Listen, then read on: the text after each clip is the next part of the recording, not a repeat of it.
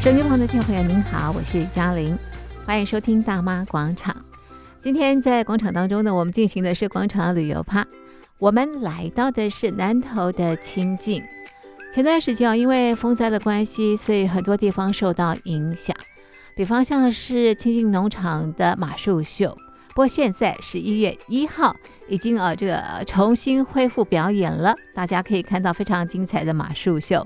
那今天呢，我们来到这个清境农场，除了介绍马术秀之外呢，也介绍绵羊秀，还有这个牧羊人的体验。那另外啊，在南投县仁爱乡的清境有很重要的一个文化活动，叫做火把节。它是在每年的十月最后一个礼拜的礼拜五跟礼拜六。像今年呢，是在十月二十七号跟十月二十八号。当天我在现场，我感受到非常啊这个热闹的这个火把节。第一天呢是云南之夜，第二天呢是原乡之夜。所以今天在节目当中。嘉玲啊，要利用这个声音啊，带领所有的好朋友走进位在南投仁爱乡的清净国小，参加当天的火把节，感受多元的文化。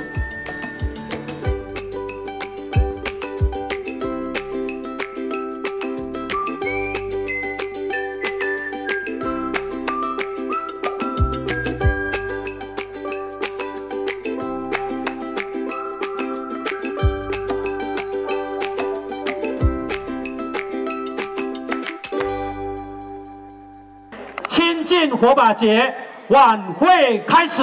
现在啊，嘉玲所在的位置呢，是在南投仁爱乡的清净国小。这个地方现在正在举办一年一度的大节日，也就是清净火把节。那么在烟火释放之后，主持人也提到，今年的火把节有三大活动。今年的火把节总共有三个系列活动。第一个活动。已经在我们十月十八号的长接宴已经顺利举行完毕了哈。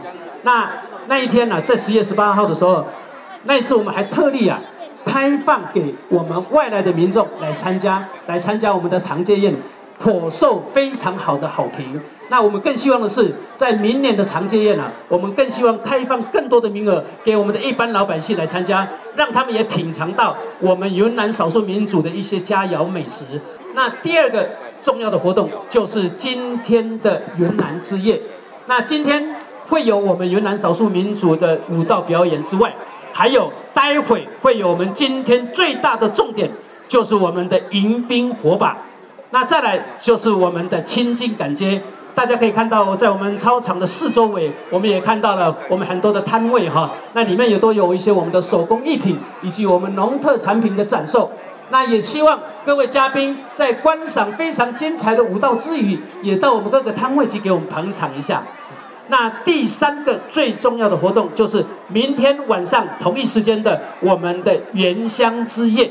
那届时会有我们仁爱乡三个原住民部落。我们泰雅族、赛德克族，还有我们的布农族，有精彩的原住民的舞蹈。这是嘉玲第一次参加火把节，我真的是来凑热闹，真的是感受到这个欢乐的气氛。火把节在南投县仁爱乡清境，是一年一度非常重要的文化庆典。这边除了有云南的少数民族之外呢，还有我们的原民朋友。那么原民朋友有这个布农族、赛德克族，还有泰雅族。当天呢，他们都穿着他们的。的传统服饰啊，这个原民朋友有原民朋友的传统服饰。那么云南总共有二十六族的少数民族，也有他们的这个传统服饰，所以也构成一个非常美丽的这个画面。很多人都找他们拍照。那么当天呢，我也访问了南投县仁爱乡清境社区发展协会的理事长李克之，他告诉我们火把节的由来、他的精神以及今年火把节的特色。我们亲近火把节来讲。从二零零七开始是原本是想说，因为我们火把节就是来自云南，而且我们也是从云南呃的一个游击队的后裔，所以我们在这里就是说生长的过程当中，我们就想说能够有能够有家乡的这个长街宴，还有火把节。所以二年级开始来讲的话，是以我们个人的一个活动。啊，我们的自己的活动，我们自己来办理这样子。呃，那时候是一个很小心的一个打歌跳，这样子才从那边开始起来的。什么叫做打歌跳？打歌跳就像我们昨天晚上呃围着一个篝火啊，一边放音乐，一边我们就是练习跳家乡的舞这样子。啊，那代表什么样的意思啊？因为大家来这里，我们都是呃，算说父母亲他们来这这边来讲的话，很多都是离乡背景，对离乡背景，他都没有告诉我们说家乡有什么东西，所以到到我们这个第二代开始来讲的话，我们想说，我们我们必须要把呃自己的父母亲的地方的呃一些这个传统文化啊，要留给下一代。所以我们才会做这个事情。是，那你指的这个传统文化，就是这种所谓的火把节吗？还是火把节还有长街宴啊？因为长街宴来讲的话，就是呃要告诉下一代，我们长街宴里面的美食啊，有的是来自云南，有的是来自缅甸。因为父亲都是游击队过来的，都是从云南过来，而、啊、母亲他们一般像婶婶他们这些的话，都是大部分都是缅甸白衣的。是，那所以在火把节之前，你们会有所谓的长街宴，啊，呃、然后呢，呈现的就是呃这个云南的美食跟缅甸的美食。那你们希望你们的下一代能够知道你们的饮食文化吗？当然，我们办这个办这个活动，最主要是就是一个传承，传承一个文化，当然是给下一代。嗯，当然，呃，我们所我们所考虑的是说，将来他们下一代会不会做？呃，这个我们很难去。多琢磨它，当然我们是目前来讲的话，我们都是跟第三代慢慢的，就是他们进入我们这个呃干部里面的社社团里面，然后慢慢一个一个的教这样子。是，那你可以跟我们讲一下，在长街宴我们可以看到什么样的云南的美食，或者是缅甸的美食？像我们这里来讲，都是呃像云南有一个腊腊肉。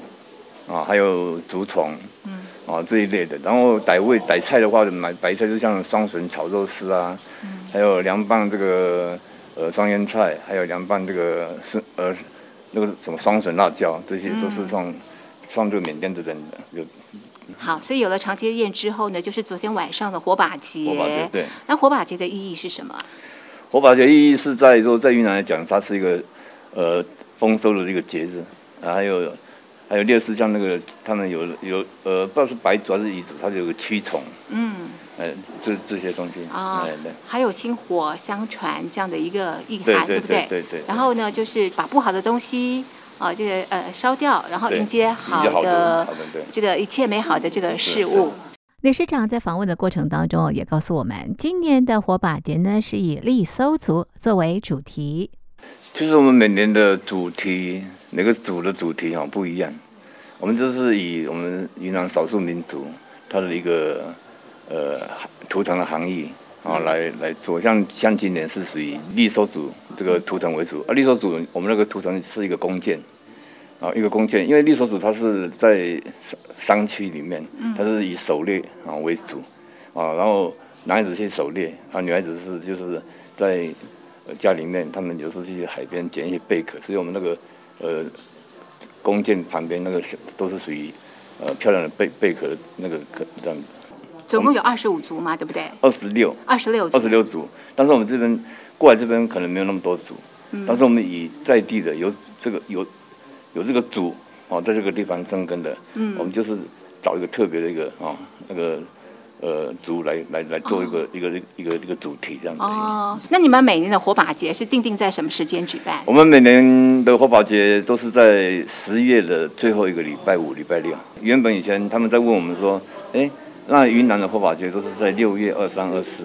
是。那为什么我们在台湾办这个火把节，为什么时间会在后面这样子？但是以我们亲近的地区来讲的话，我们因为大家都是做服务业、做农。哦哦，不就没有时间，是是啊，所以我们就是选，那当时是选在十月，但是十月的时候是没有没有没有排定日期。对。后来我们想说，因为很多游客常常都会问我们说，呃，时间或什么时候办火把节啊？啊，什么要干什么啊？这样子，所以我们到时候就决定说，呃，找一个固定一个时间，是这样子让大家能够记住这样子。是啊，理事长，火把节对你们来讲的意义在什么，或是精神是什么？火把节在。对我们来讲来讲是一个文化传承啊，就像说我们用呃做部落团结哈、啊，一个一个薪火相传的一个精神来传给下一代。嗯嗯，是好。那呃，昨天是这个火把节，对不对？是。今天就是原乡之夜，这又是一个什么样的活动？呃，我们在在清境办的火把节来讲，呃，原本是只有一个云南之夜。嗯。后来因为我们是呃在仁爱乡，呃，因为仁爱乡属于原住民的一个一个乡镇。嗯。所以说我们呃为了要跟乡公所争取这个补助，所以我们就是再多一个办一个这个原。原民之夜哦，这样子。对，那我想请问一下，就是说呢，像昨天的那个火把节的活动有哪些？你们会邀请什么样的人来表演？然后跟今天有什么样的一个区别？两天的活动表演，大致上来讲，呃，云南之夜的话就是民族舞蹈，它就是稍微有比较多点这个民族的这个云南民族来表演这样子。嗯，嗯。啊，原乡之夜的话，就是我们就是邀请一些我们。呃，周边的一些原住民团体啊，这边来来表演，嗯，但是里面还是有，还是有这个我们云南民族的一些团，两个团来表演。对你们来讲，这都是地方的大事。对，没错。你们筹备多久啊？我们每年的筹备会都是在差不多在四月份开始。哦，每年的四月就开始筹备了。对对，因为因为我们每筹备会开完以后，都要我们县政府就要等着我们说叫我们赶快送这个计划书啊。哦哦。所以我们要提早。看要做些什么事情，我们我们要筹备，是那每年都有不同的规划跟主题，对不对？对，没错。那今今年最大的特色，今年最最大的特色就是我们用绿所绿所组来讲的话是，呃，也是让下一代了解说这个绿所组它的它的那个。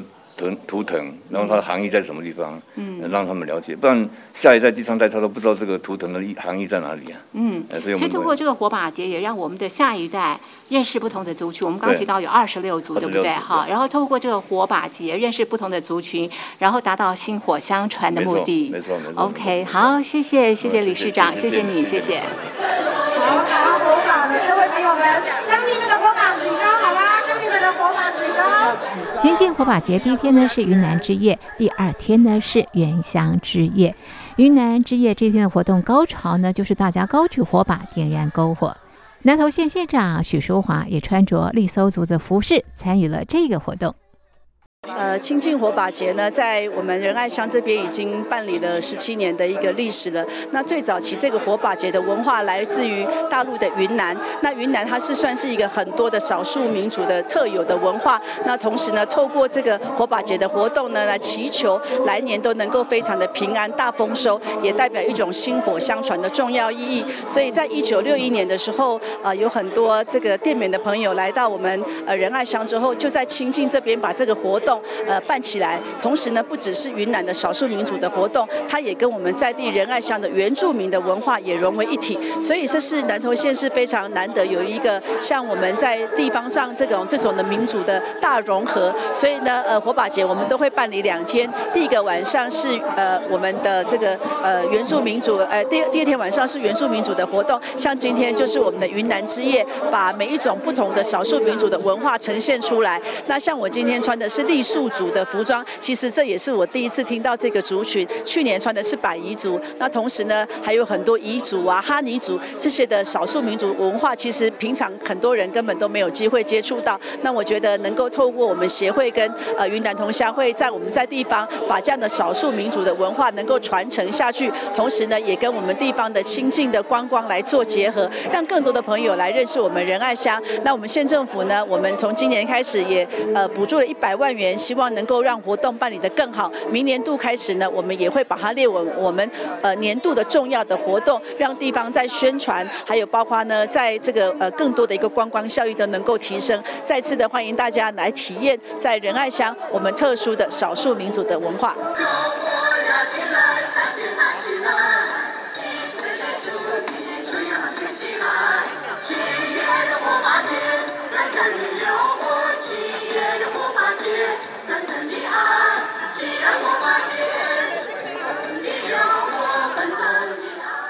几次参加这个活动？第二次。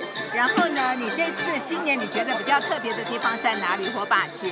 今年的比较特别的是在地的摊位很多，很多在地人的摊位。是，那你们都都以什么样的心情来参加这个活动火把节？除旧布新的心情。为什么是除旧布新？火把节过年。对，火把节是云南的除旧布新的新节，就是要把坏的、不好的部分像火把一样烧掉，再迎接新的一年的意思。那你们会有什么样的仪仪式吗？一起大家打跳啊，就这样火把。对呀、啊。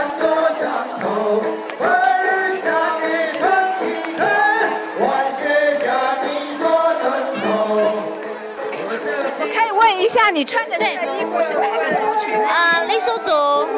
你怎么称呼？呃，我我是邱怡佳。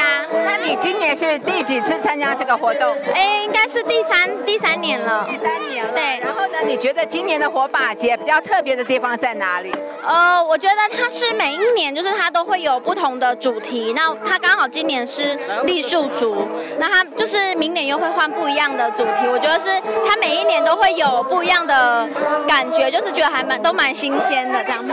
今年的主题它。代表是什么样的意义？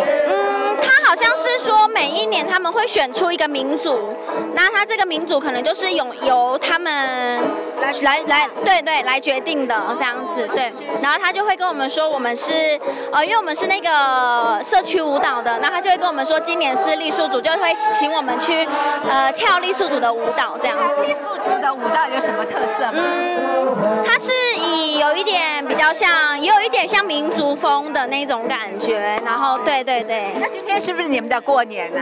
嗯，像不像？也还好，他今天他好像就是算是火把节，不太算，不是算过年这样。因为刚刚有人跟我讲说他是除旧布新，哦，所以算是。他是好像是说，就是可能把呃不好的把它送走的意思，这样。怎么样送走呢？就是借对，然后可能就是把它烧掉这样。烧掉，然后呢，迎接崭新的对新的一年，对，类似这样子。嗯，不会，谢谢谢谢。动动框，咚咚哐，咚咚咚咚咚咚哐，咚咚咚哐，咚咚咚哐，咚咚咚咚咚咚哐。当天我在现场也感受到非常欢乐的气氛，然后呢，我觉得呃有点像嘉年华会，唱歌跳舞非常非常的开心，然后又有很多的摊位可以逛，有吃的啦、用的啦等等啊，而且很多的这个云南美食，他们告诉我只有这个时候才会出现，所以必吃，比方像云南薄荷鸡面等等的啊。好的，这个火把节啊，除了是呃这个当地非常重要的文化节日之外，他们也希望透过这个节日，能够把云南少数民族跟啊仁爱乡的原住民，还有合欢山的新移民文化结合起来，共创美好的新故乡。好的，手机旁的听众朋友，火把节呢是在每年十一月的最后一个礼拜的礼拜五、礼拜六，有机会一定要来感受一下。好，待会我们要来到清境农场，我们要来看绵羊秀，同时即将跟大家见面的马术秀。小最爱吃巧克力和黑暗，也问我为什么能放慢流浪在路上。萤火虫请你告诉妈妈，我很坚强。被青春，背井离乡，精忠报国做栋梁。别笑我，这是个没人爱的胆小鬼。现在我要证明自己其实很勇敢。荆棘密布，机关重重，我要去闯荡。千辛万苦的修炼，通往成长的彼岸。哦，一起来吧，翻越万水千山。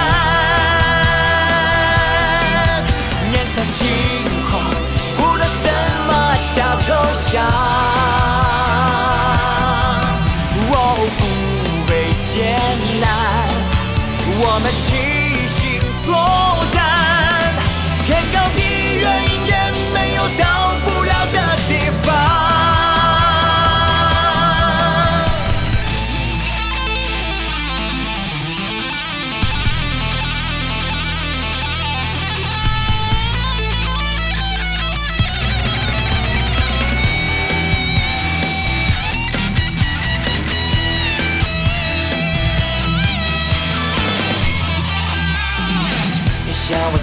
关押你才是娘娘腔，态度散漫就是不像笨蛋，太紧张。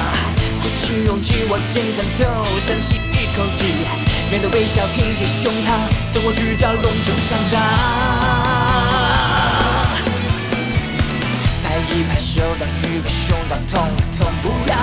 我是最佳运动员，拥有智慧和善良。男子汉要有铁骨铮铮的模样，当英雄要有顶天立地的豪爽胆量。哦，一起来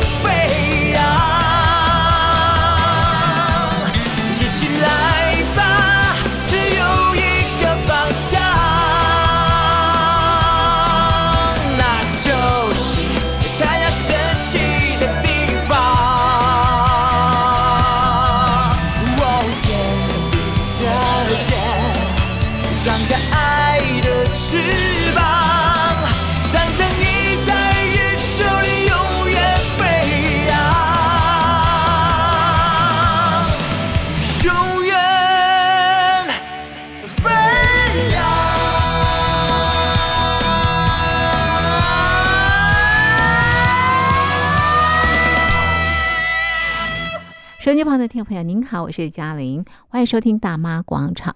接下来来到的是南头亲近农场，最有名的就是绵羊秀啦。那另外我们要介绍牧羊人的体验，还有十一月一号重新登场的马术秀。好，我们请啊这个爱丽丝来介绍给大家。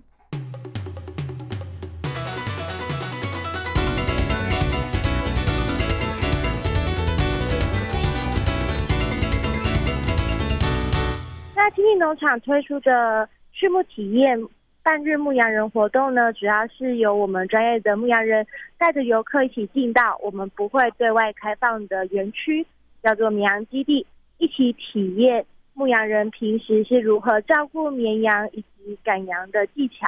所以它算是一个亲子甚至呃亲友啊，不管大朋友小朋友都很适合一起来体验的活动。是爱丽丝，那这样的一个活动，他会玩到什么东西呀？这个活动内容包含说，一开始我们会先针对我们农场的绵羊品种做一个介绍。那认识完绵羊之后，接下来会进到我们赶羊工具的体验，包含传统的牧羊杖、澳洲牛鞭这样子的工具来练习。那最后则在我们专业牧羊人带领下来。教导我们的游客怎么样去赶羊，认识羊的习性，包含领头羊是什么，或者是羊群的一个群聚效应，可以利用它们的习性来更方便、更快速的赶羊。是爱丽森，那亲近农场的羊总共有多少头啊？呃，目前农场总共有四种不一样品种的羊，总共大约是接近五百头的数量。是你刚刚提到有四种不同品种的羊，分别是哪四种品种？呃，这四种的话，呃，饲养数量最多的是来自纽澳的柯利带羊。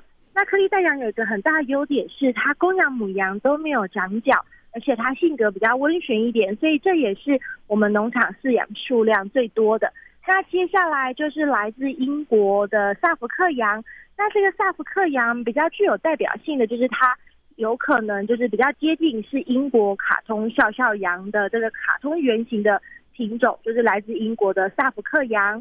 那它有一个很大的特征是头跟四肢是没有毛发，而且它是黑色的。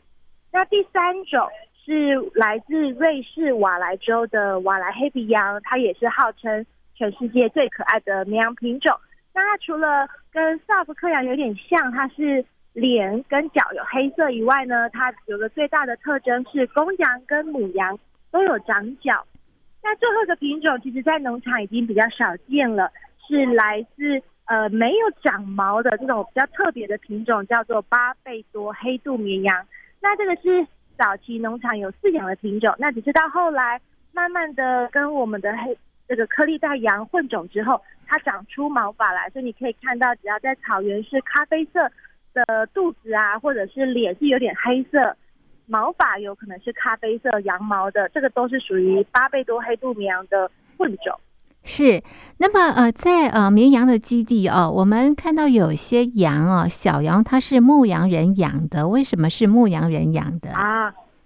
一般来说啊，我们的绵羊一次一胎大概可以生一只到双胞胎都有可能，但有的时候羊妈妈可能她第一次生孩子，或者是说有可能她乳那个乳汁分泌的不够，所以就这样子的情况之下，我们牧羊人就必须。代替羊妈妈来照顾小羊，那这种由牧羊人所照顾的这个小羊，它对人会比较亲近，对不对？啊，没错没错。像一般来说，羊妈妈带的小羊啊，会跟动物们羊群比较接近，所以他们相对而言是比较怕人的。但是由牧羊人来带的，因为他们从小就习惯跟人群亲近，所以不管是牧羊人啊，或者是遇到一些游客，他们都会很乐意的去亲近。这是一个最大那个性格上会差异蛮蛮大的地方。是，那呃呃，这个朋友们啊，来到呃绵羊的基地，有机会啊呃喂这些这个小羊喝奶吗？如果说是在春天或者是在初夏的时候，这两个季节刚好是我们农场小羊出生的时候，那在这个时节参加牧羊人活动，就有比较高的机会可以遇到小羊，哦、可以来。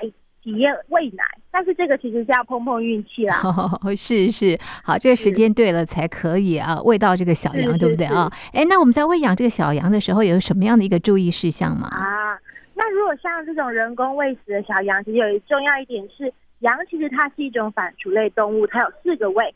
那小羊刚出生没多久，它的胃消化系统还发育的不是很完全，所以我们喂奶的时候必须把奶瓶举高，让羊奶。可以直接进到它第四个胃，让它可以更好的去吸收这些营养，所以这个一定要特别注意，是让小羊的脖子呈现，比如说三十度以上这个倾斜的，让羊的这个羊奶的营养成分才可以顺利让羊小羊吸收。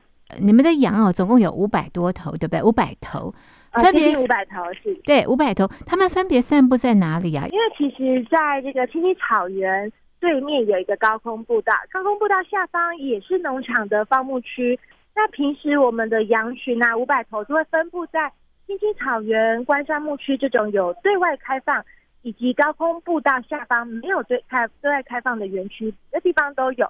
所以有的时候，如果你走在高空步道上往下看，嗯，也是会看到成群的羊在下面吃草哦。是，哎，那散布在各地方这个羊啊，你们怎么样把它召回来呢？啊，这个就要运用到我们牧羊人的一些工具啦。那其实我们平时牧羊人在赶羊的时候，有时候在绵羊秀会看到用牧羊犬来赶羊，但事实上，新农场位处高山山坡地，有的时候用牧羊犬赶羊，绵羊比较紧张的情况下，冲得太快，其实是很危险，容易撞到游客的。所以我们大部分呢会使用单独使用牧羊哨，嗯，这个牧羊哨。是用来控制牧羊犬用的，可是我们的绵羊很聪明，听久了就会知道，当听到这个哨音，有可能旁边有牧羊犬，他们就会集中注意力。那这个时候吹了哨音，让羊群集中注意力，再去引导它，就会赶得比较快了。我们来听啊，这个只有羊听得懂的哨音。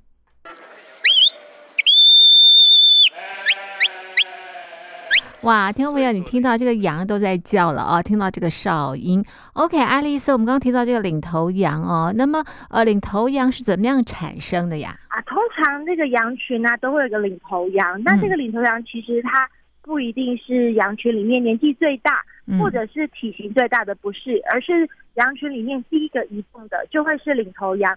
所以当领头羊变成是小羊或者是比较年轻的羊的时候，其实这个就比较头痛，因为像小羊嘛，体力比较旺盛，出去了之后有时候赶不太回来，那整个羊群就会跟着它到处跑。嗯，所以但反过来说，只要控制好领头羊的方向，其实整个羊群都能很好的掌握。嗯哼，所以只要这个控制好这个领头羊，这个呃羊群就会井然有序，对不对？哈。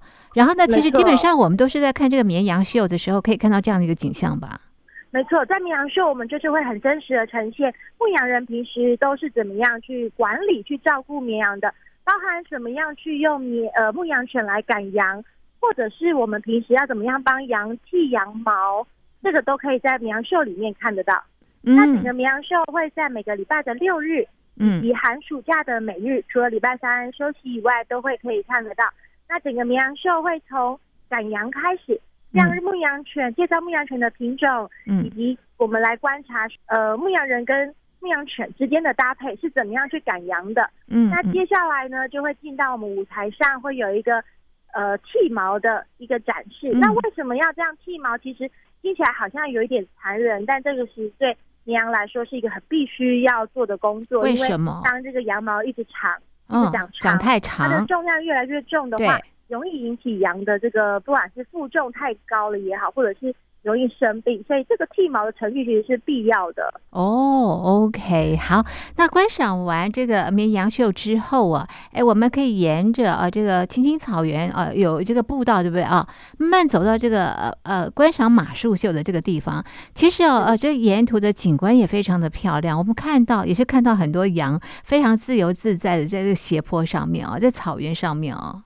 对对对，那在我们马术社这个园区啊，它叫做关山牧区，就听名字就知道这里是欣赏山景最棒的一个场地。嗯、那还有我们来自外蒙古马术特技团队所带来的利比札马术特技表演，嗯、也即将在我们十一月一号重新复演了。所以这个都是在。呃，台湾很少见的一个精湛演出，就是在我们关山牧区可以看得到。是，哎，这个爱丽丝算是你是管羊啦，对不对？好，但是但是我在想说，那个马术表演你可能也看过，因为之前因为风灾，所以中断一段时间。现在呃，在十一月一号即将跟大家见面了啊。那我可不可以请你跟我们呃介绍一下啊，到底呃在这样的一个马术表演当中呃，观众可以看到什么样的一个表演呢？在亲近马术特技演出，除了他的特技演员的技术非常精湛以外，嗯，有另外一个最特别的是，我们拥有全台湾甚至全亚洲为六匹的利比扎马，嗯，这个利比扎马又被称称为会跳舞的马，在全球全世界其实大概只有一万一千多头左右，也是呃我们英国已故的伊丽莎白女王最喜欢的。骑乘的品种之一，它是一个非常优雅而且很美丽的一个马匹，那就在亲密农场才看得到，其他地方看不到。它会跳舞啊？是的，哇，那很优美。它的活动很轻巧。是是是，好，那我们待会就要访问这个呃呃会表演特技，在马背上表演特技的这个阿秋了，请他来谈谈他怎么会进入到这个工作领域喽。好，今天非常谢谢爱丽丝，谢谢，好，再见。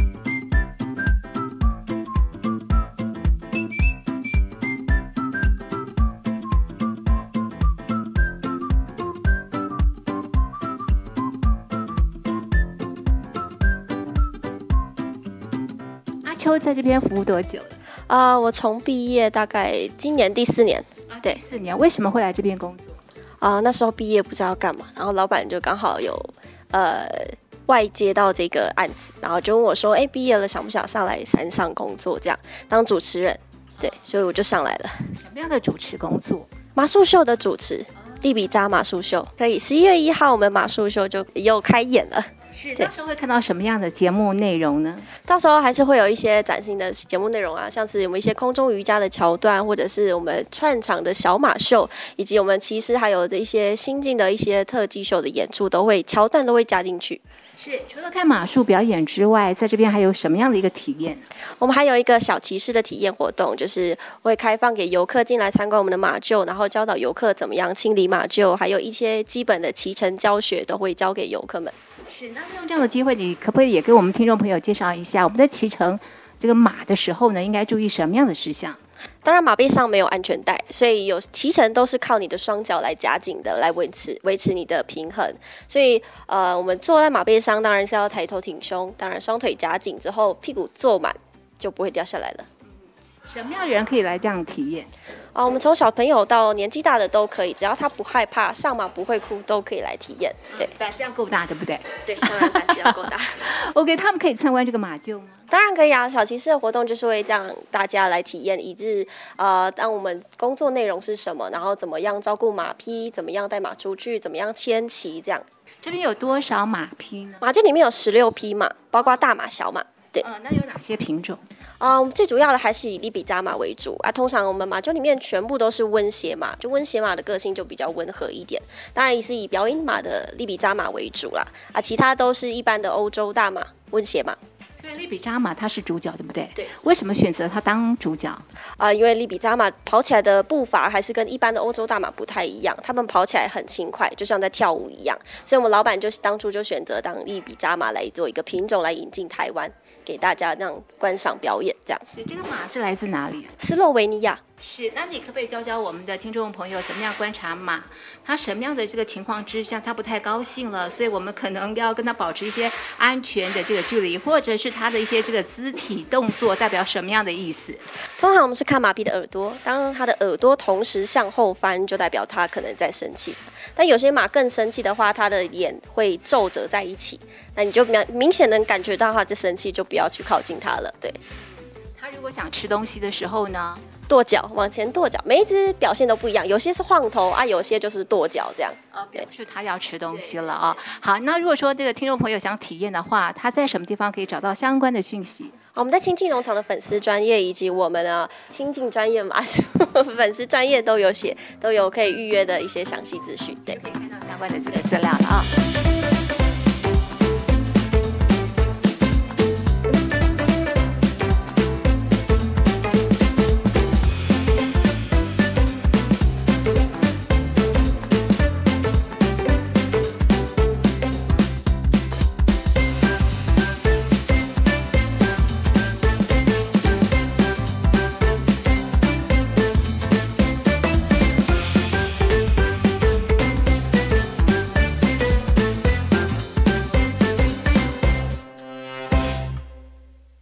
舒服，客人也会舒服啊，对不对？哦，一样道理啊。一我们以客客人的心态，对不对？客人入住，嗯，你要觉得舒服啊。对，如果你看了不舒服，客人怎么会舒服？她是黄惠美，从南投的普里嫁到清境，在清境国民宾馆服务三十多年。她是在客房部，把客房打扫干净是她每天最开心的事情。清境国民宾馆公共行政组的组长周怡庆他说：“清境的设备虽然不是很新颖，但是绝对够干净。国民宾馆的经营组织，我们可以用拙朴来形容。我们一直跟我们同仁讲，我们是拙朴。呃，我们国民宾馆的三十几年的老宾馆的啦，好，所以说他如果要比设备新颖的话，那绝对是比不过一般的民宿。但是我们提供给客人一个安全、一个干净的环境，这是我们一个。”我们做旅宿业一个一个一就是我们经营的一个中心思想，所以说东西不是最新的，但是我们一定要是最干净的，甚至包含我们这边呃呃我们这边是唯一清境地区唯一一个有污水处理能力的宾馆。那当然了，这个国民宾馆啊有它历史的缘由啦，从早期的这个建景农场啊，这我们荣民前辈一直服务到现在，所以说我们的员工啊包含。啊，姐姐她也是这个荣眷呐，哈，呃，包含这边周边的一些原住民的朋友，或者是云呃云南裔的朋友了，呃，这些这些都都是我们这边附近的住民，对我们的宾馆，尤其是很多是从小在这边长大的，好，那就来这边工作了，那一做就做三四十年了，好，那这个真的是对宾馆的一个一个感情，也是因为这样子，所以说我们的声誉啊。我们的国民宾馆生意就是这样子一点一点累积出来的。这个我们不仅是接国内的游客啊，我们也接了很多外国的朋友。这个其实我们在这个 Google 啊，一一看评论大概就知道啊，一般游客对我们的评价啊，大概都会说我们的价格对我们提供的服务绝对是物超所值啊，绝对是这个合理的，而而不是。比这个装备新颖啊，或者是什么噱头啊这些东西的，所以说我们的卓普是我们宾馆一个，我觉得是我们一个很大的特色。嗯，哎，那除了让呃呃姐姐们他们在这边工作有家的感觉啊、呃、之外，你们呃怎么样去管理这些姐姐们去做到干净这个部分？当然，房务。姐姐们，他们都是老经验了，他们当然会带新的新手进来，啊，包含我们跟高英工商有建教合作生，他们当然要从头学，当然就是老鸟带菜鸟，啊，一开始绝对不会做的那么简单，像姐姐说二十五分钟，事实上建教生来做四十分钟不一定做得起来，他们年轻力壮没有错，但是很多细节的部分，哦，甚至姐姐他们检查房间的时候是把摸床底下有没有灰尘，呃，趴下去检查，哦，看那个桌子柜子下他擦了没，啊，这些东西这个细节的部分，这是老房屋的一个职人精神啊，哦，他们的职人精神，他们就是要让客人不要挑到我的毛病，哦，这是他们的坚持，所以说他他们做完之后会有一个成就感，因为这个房间一进去如果凌乱不堪。过了半个小时之后，我让他焕然一新。好，这个成就感，我想大家如果在偶尔做做家事的时候啊，大概就会有这样的感觉啦。好，所以说他们在他们的身上，我就看到这样的职人精神，就是他们很坚持。有的时候我看那个房间凌乱到，我自己去外面住房间哦，我真的是我会把它稍微整理一下，至少垃圾放在那里，垃圾桶、床那个稍微铺一下。好，就是也就是因为这样子，我们看到会告诉自己说啊，他们辛苦。啊，他们真的是比较少被看见，好，但是呢，又是一个不可或缺的一环啊。嗯，哎，那站在这个亲近国民宾馆的一个立场来讲的话，你们为什么觉得在房屋里头啊，提供干净是最重要的？呃，其实我想大家都有住过旅馆，好，那住过旅住旅馆，打开房门的第一件事情。如果这个房间不干净，我想你这个 旅馆心都沉了。对，他就算一天给你出五百块，你也不愿意花这个五百块啦。嗯、对啊，这个我想这个床都不敢躺了，对不对？对，所以这个很重要。所以我们的床单、被套、枕头一定都是换，一定都要换过哈。除非说续住的客人说，哎，你先不用换我的，啊，那我们的毛巾啊什么这些东西，我们也都这些东西都是送到，每天都送到山下去送洗。每天送上来的，好，这也都是当然，这都是营运成本啊。但是这个东西不能不花，哦，所以说我们很要求，包含整洁啦，没有灰尘，包含现在尤尤其虽然说现在疫情比较过去了哈，但是我们房间每天都还要消毒，啊，所以说进房的客人，我们都跟他说，你可以不用再撒酒精，我们都已经处理过了。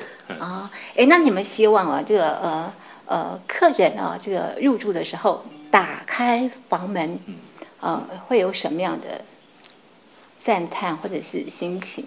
其实住我们国民宾馆啊，打开房门，第一个感觉应该是啊，好怀旧啊，大概回到了民国可能八八八十几年的房间呐，哈，因为我们其实我们过我们看名字就知道，我们叫国民宾馆啊，啊，我们并不是大饭店啊，我们不是大酒店，所以说，如果说你呃住市区的。的高级饭店打开那个新颖的程度、辉煌、金碧辉煌的程度，我们是真的是相对是朴实啊，我们是拙朴的。不过我们坚持的理念就是，我们装备真的不行，但是我们绝对干净。嗯，然后有温度，怀旧。对，它会，它会让人觉得说，啊、哦，这个就是我们小时候去跟爸爸妈妈去外面玩住饭店就是这个样子。呃，我们有保留到这个怀旧的部分。是，好，谢谢。好，谢谢。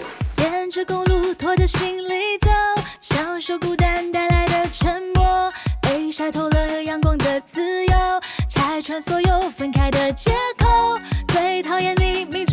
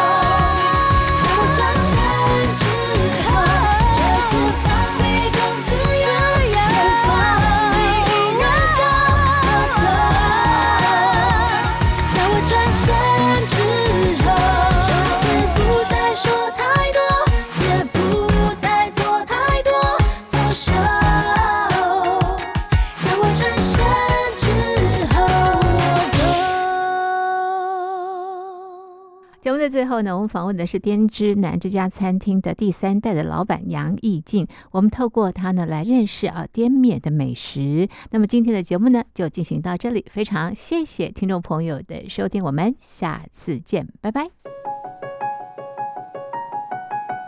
我爷爷他们打仗的时候，就是从大陆撤退到缅甸那边，然后打仗，然后认识我奶奶，然后生了。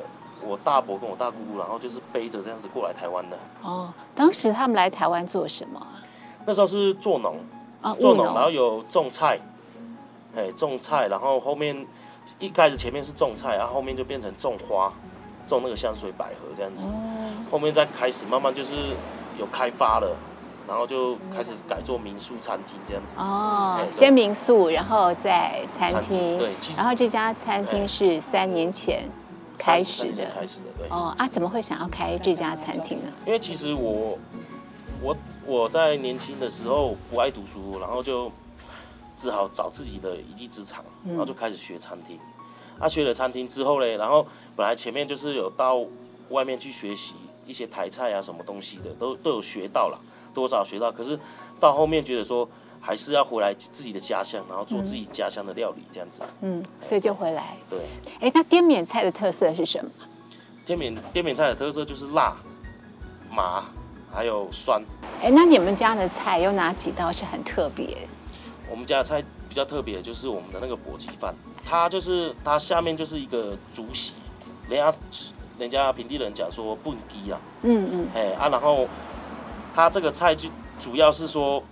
一整盘出现在客人的那个桌上，他们会觉得很惊讶、很特别。嗯，主要是这样子啊。然后我们就是因为把我们自己的云南的一些特色料理融入在这个簸箕上面。啊，会有什么东西？